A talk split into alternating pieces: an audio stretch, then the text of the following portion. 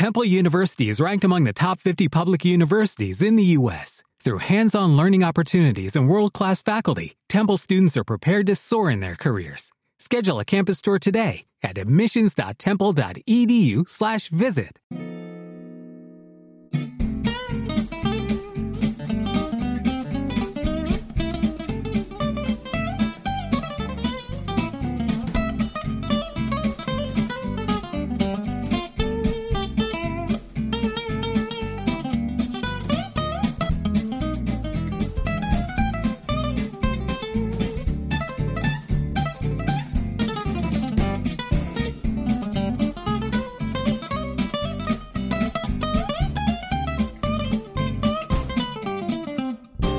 Hola, soy Noel Ceballos y esto es Los Hermanos Popcast, el programa sobre cultura pop de GQ. Es jueves 2 de febrero y hoy tenemos que hablar de lugares felices.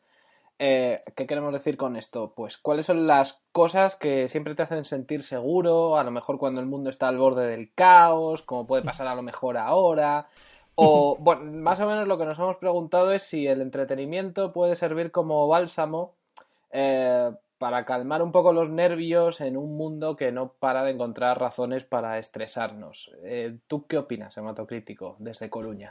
Bueno, eh, estamos hablando del equivalente en cultura popular a, a, la ropa de andar por casa, ¿no? A ese, a ese pijama que te queda particularmente grande, a esas zapatillas, a esa manta que tienes en el sofá, a la sopa de tu madre, ¿no? El, el... la manta térmica, digamos. La manta térmica que te tomas, que te pones mientras te tomas la sopa de tu madre. Esa sensación de confort que, que necesitamos, la verdad, ¿eh? Cuando... ¿Quién nos iba a decir a nosotros que en el año 2017 íbamos a, estar leyendo noticias sobre el retorno del fascismo a nivel mundial. Eso es una cosa que nunca podías pensar. Eh, sí. Y muchas sí. veces lo que necesitas pues son esos refugios de ficción donde, sí. donde todo vaya bien y no puedes estar leyendo constantemente el Guardian y el Washington Post porque, porque te tiras por la ventana. No, aunque ese sea tu, tu, primer impulso, como es mi caso. Pero, pero no, cuando, cuando estoy a punto de tirarme por la ventana, ¿qué es lo que hago? Pues yo personalmente a lo que siempre acudo es a los Peanuts, a, a Charlie Brown y Snoopy, eh, que gracias a Fantagraphics, que es la mejor editorial de TV del mundo, pues están sacando tomos integrales. No sé si han acabado ya, yo por lo menos no, no he acabado. Creo que es posible que no acaben nunca. ¿Los estás coleccionando? Eh, sí, sí, sí. Eh, tengo, bueno, tengo algunos en inglés y otros en norm, de norma, porque aquí en España sí. hay todo norma. Y, y, bueno, da igual. Eh, es, la verdad es que no, no, me importa leerlos traducidos o en inglés, es que da lo mismo porque es todo, es todo gloria. Yo creo que, que lo que hizo ahí eh, a lo largo de, de décadas Charles Schultz Es muy difícil de pronunciar este nombre. Scotch, Scotch. Eh, Scotch, bueno, el, el creador de Peanuts, pues es como, pues no sé, yo lo compararía a la comedia humana de Balzac casi. Eh, a todos los problemas del mundo adulto reducidos a, a escala de, de, niño pequeño. Están todos los sentimientos y, y todo lo que nos hace humanos está, en los Peanuts. Y es, es, lo mejor que hay. Y es mi mantita térmica, nunca mejor dicho porque hay un personaje que depende mucho de ella. Estamos, estamos de acuerdo en que es una obra maestra y, y, lo que estoy pensando es que seguramente te ocupe un par de estanterías Billy, ¿no? En, en tu casa esta colección porque... Cuando la acabes, sí, de, de, momento, bueno, es manejable, pero no, no, sé, no sé lo que pasa. Qué bonito, ¿no? Antes la gente tenía como la espasa en su casa y ocupando toda la pared y tú tienes Peanuts, qué placer. Sí, para mí es que es una obra de consulta incluso. De vez en cuando, pues, yo qué sé, cualquier año, esto va por orden cronológico, pues mira, cualquier año entero me lo leo en Peanuts durante una tarde y salgo sí. purificado. Salgo recuperando la fe en el ser humano. Las ganas de vivir. A mí me pasa, hay una película que, que la vi cuando era pequeño y me impactó mucho, la vi en, en el cine, porque cuando yo era pequeño... Eh, bueno, yo soy muy viejo, no tan viejo, porque esto es una película ya clásica, ¿no? Pero eh, cuando yo era pequeño eh, llegué a vivir una época en la que se reestrenaban películas en el cine, ¿no? Y, y esta película yo la vi un día me, con mi prima, que es eh, Siete novias para siete hermanos. Hey,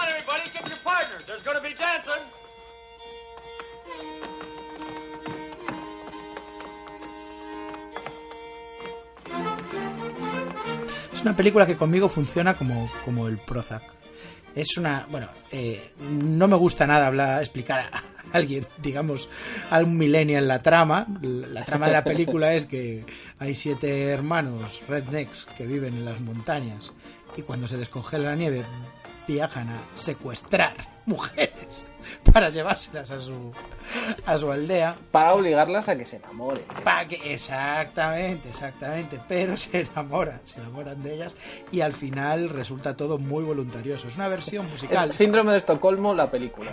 Pero con más amor todavía. Es una versión musical de Rapto a las Sabinas y, y a mí me parece deliciosa eh, quitando todo eso repugnante machismo y, depravación que, está por todas partes. Pero está... si le quitas eso es, dulce. Eh, es una película, no, no, es exactamente dulce, ¿no? pero es, es muy bonita. Tiene unas escenas de baile divertidísimas, tiene una música, la verdad, eh, eh, alucinante. Es, también es como, como viajar en el tiempo, viajar a una época en la que se podía plantear realmente eso, un estudio de Hollywood, de hacer un musical en el que en el que ocurran todas estas atrocidades y hacerlo bonito. Sí. Lo bueno es que es un musical y, nadie va a los musicales por la trama. Sobre todo los musicales clásicos nadie los veía por el argumento, los veían por, los bailes eh, y las canciones. O sea que... Pues esa es una de mis, de mis mantitas. Sí, bueno, ya que estamos en el cine, eh, mi mantita cinematográfica son los monstruos de la Universal, las películas clásicas eh, de los años 30 y 40. Tu mantita perturbadora.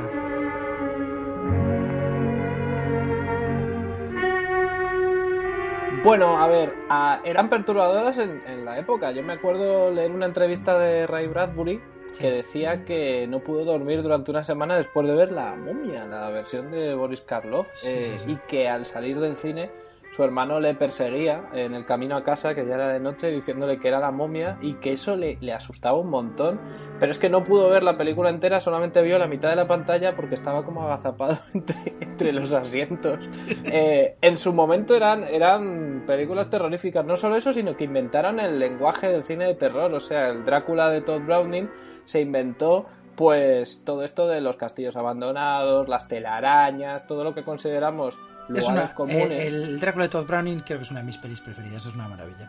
Mm, y eso que a mí me parece una película un poco morosa porque todavía no... Mm, el, cine sonoro ya se había inventado, pero a Todd Browning le costó un poco eh, adaptarse. Entonces es una película sonora con partes mudas que quedan muy raras, pero que a mí también me... Pero no te puedes creer todo lo que se ha inventado en esa peli, o sea...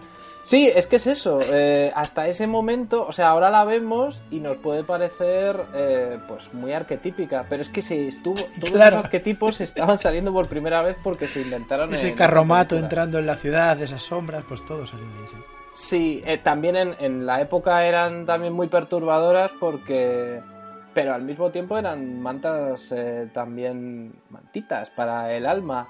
Eh, de alguna manera la depresión está en estas películas, pero también eran escapismo para, para salir de la depresión. El monstruo de Frankenstein pues lo que hacía era ponerle un, rostro terrorífico a una serie de problemas que tenían los americanos y que a lo mejor no, no tenían rostro y aquí sí, ¿no? Pues ahí eh, parece un monstruo producido en cadena, es un monstruo claramente de la era industrial, pero también es un campesino, son, son pelis inagotables. Y una cosa que me encanta de las de las de Frankenstein, de las dos primeras, las que dirigió James Whale, eh, es lo, lo, queer que son. Eh, son, son pelis eh, donde hay mucha homosexualidad y latente. La hija de Drácula también. Lo dices porque alguien se hace un hombre, se fabrica un hombre. Se fabrica un hombre, sí, sí. Bueno, eso también estaba en la novela de Mary Shelley.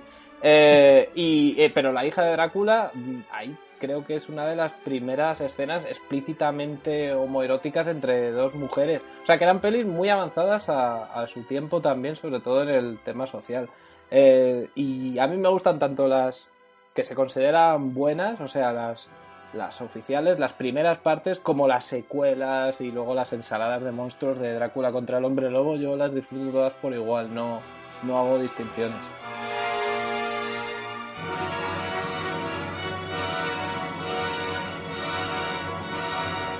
Es curioso cómo, cómo, tiene este efecto terapéutico el cine tan antiguo, ¿no? Mi, mi, segunda elección son, son también películas también de esa, de esa época, que son las, las pelis de los hermanos Marx.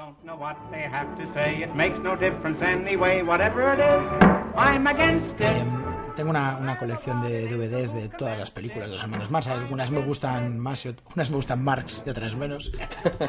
También un poco de humor aquí, amigos. Y, y, hay una época que es empieza ahí en Plumas de Caballo, en Monkey Business, y ya culmina con las, con las superproducciones. Eh, bueno, Sopa de Ganso, por supuesto, ¿no? Pero Una Noche de la Ópera y Un Día de las Carreras, esas cinco películas que van seguidas, las podría estar viendo toda mi vida en loop, ¿no? Me parece que es que se conservan perfectamente, que el humor sigue siendo súper sólido, que el mensaje social, increíblemente, increíblemente el mensaje social del caos frente, frente al orden y, que tiene muchísimas cosas todavía que, dar los hermanos más, ¿eh?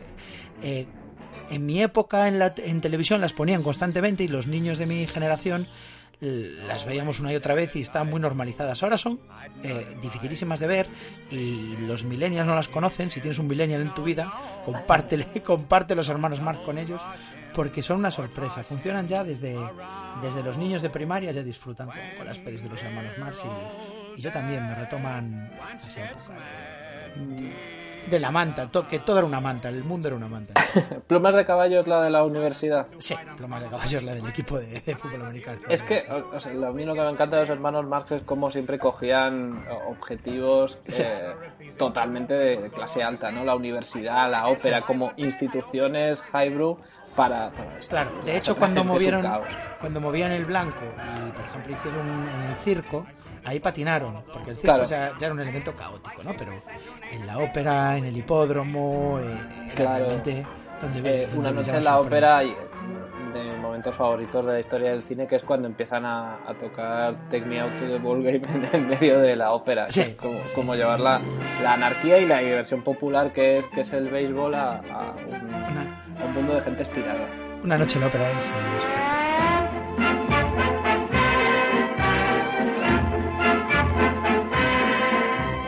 Bueno, eh, nada, yo para terminar también tengo por aquí apuntado Sherlock Holmes. Eh, otra vez Holmes, ¿eh? En tu otra vez, otra vez Holmes. Relatos y novelas de Arthur Conan Doyle, sobre todo, son los que me gusta todo Holmes y me gusta lo que se hizo después del canon, pero las, las de Conan Doyle, eh, el canon original, vamos, es que me las puedo leer todas las veces que sea, que aunque ya sepa cómo acabar y quién es el asesino, me da igual para mí. Eso. A mí, y yo tengo anotado como, como tercera opción los cómics de Marvel de los 80. Eh, hay una época en los años 80 donde estaba Spider-Man estrenando traje nuevo, donde estaban los mutantes con Chris Claremont y los nuevos mutantes, los X-Men ahí. Cuando no tenía una masacre tenía una caída, cuando no tenía una caída tenían un follonazo terrible. Eh, incluso el Castigador de los 80, el Daredevil de, de Frank Miller, el Thor de Walter Simonson digamos que, hubo una época ahí que me que conectó conmigo en su momento y releyéndola me parece que todavía, todavía aguanta bastante y me resulta muy confortable. No, no tanto una manta, sino unos calcetines. bien, bien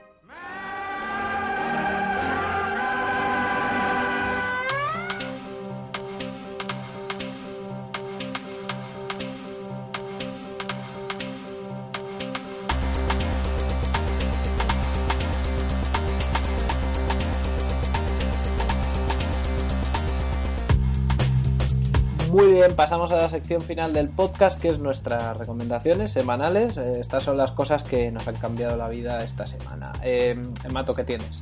Esta semana me he pillado el. Acaba de salir hace bastante poco el sexto volumen de uno de mis cómics preferidos. Eh, no, no es necesario recomendarlo porque ha ganado un montón de premios internacionales y está considerado una de las mejores colecciones de cómic. Es Saga.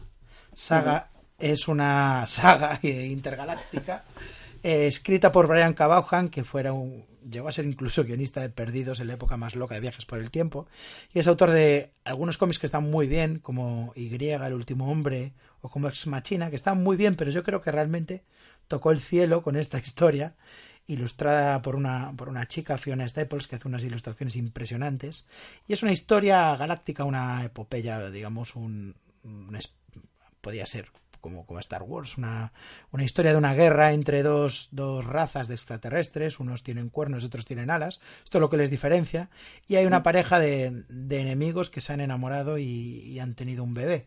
Así comienza esta historia, pero pero lo que nos espera es un viaje loquísimo, ¿no? Eh, ahora estoy haciendo una cosa en Twitter que se llama Legends of Emato, que está muy influenciado por toda esta locura, ¿no? Que hay eh, gigantes, magos, fantasmas, naves espaciales, eh, prostíbulos, eh, gente con mm, televisiones en vez de cabezas y viajes en el tiempo. Bueno, es, es una auténtica locura y es una maravilla verla en, en todos los sentidos. Es saga y ya van por el tomo 6, pero os empezáis por el tomo 1 y os ponéis al día enseguida.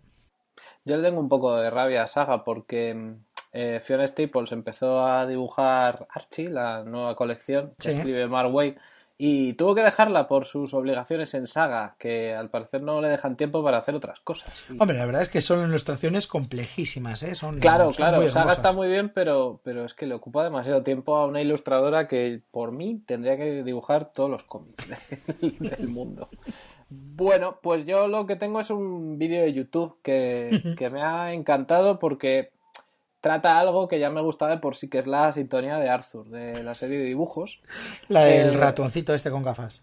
Sí, sí, sí, sí, exactamente. Y, y bueno, es, es un temazo increíble. Lo que han hecho en el programa de Stephen Colbert es hacer una versión John Baptiste, que es el, el- el tipo que tiene Sí. en la banda todos los días, con El que toca la melódica.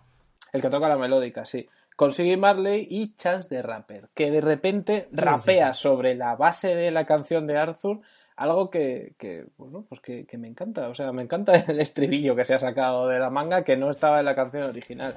Y, y no solamente mola de por sí, no solamente mola ver a estos tres eh, haciendo una especie de jam session sobre la canción de Arthur, sino también creo que tiene un mensaje muy positivo para ahora, porque Arthur, mm, de lo que iba esa canción, en realidad era de buen rollo y de que todo el mundo que ves por la calle tiene un punto de vista diferente. Un poco el de lugar que feliz, ¿no? Y que no hay que destruirlos. No hay que destruir cosas, hay que aprender y ser feliz y aprender y jugar. Es una canción con un mensaje muy positivo y han hecho un vídeo homenaje muy positivo y a mí me llena de buen rollo. Yo lo veo todas las mañanas últimamente. Vamos, desde que salió. Chance the Rapper es eh, ahora mismo el ministro del buen rollo, ¿no? En la música. Ha sacado Sí. el, el Coloring Book, que es un, un disco maravilloso y, y tiene quizá el mejor momento del, del disco de Kanye West, The Life of Pablo. Su, es su principio en Ultralight Beam, su verso es totalmente, bueno, para, para escucharlo una y otra vez. Sí, y además aquí lleva un jersey. eh, Sí, dentro sí, del jersey sale un osito que a su vez lleva un jersey con la bandera de Estados Unidos y yo lo quiero, lo necesito para vivir. Bueno, estos los hermanos Popcast desde GQ, nuestra editora y autora de las canciones originales es Nus Cuevas, a la que podéis seguir en arroba Nus Cuevas, también podéis seguir arroba hematocrítico y arroba Noel Ceballos con barra baja. Ya me podéis seguir porque he vuelto a Twitter, Has vuelto Después a caer, de- ¿eh? Sí, después de un mes en la montaña, eh, vuelvo, vuelvo con las tablas de la ley. Y sabe, cuando nos podéis seguir es este sábado en Los Goya, ¿eh? Ahí nos vais a poder seguir muy bien. También, también, sí, sí, que no se os olvide que este sábado tenemos Goya. Yo estaré tuiteándolo desde la cuenta de GQ, no desde la mía. Eh, o sea que si a alguien hay que meter en la cárcel, que sea solo a mí. Un abrazo. Adiós, Internet. Along with each other. Hearts still singing. Gonna get high when the going get rough. I'm gonna love life till I'm done grown up. And when I'm going down, I'ma go down swinging. My eyes still smiling and my heart still singing.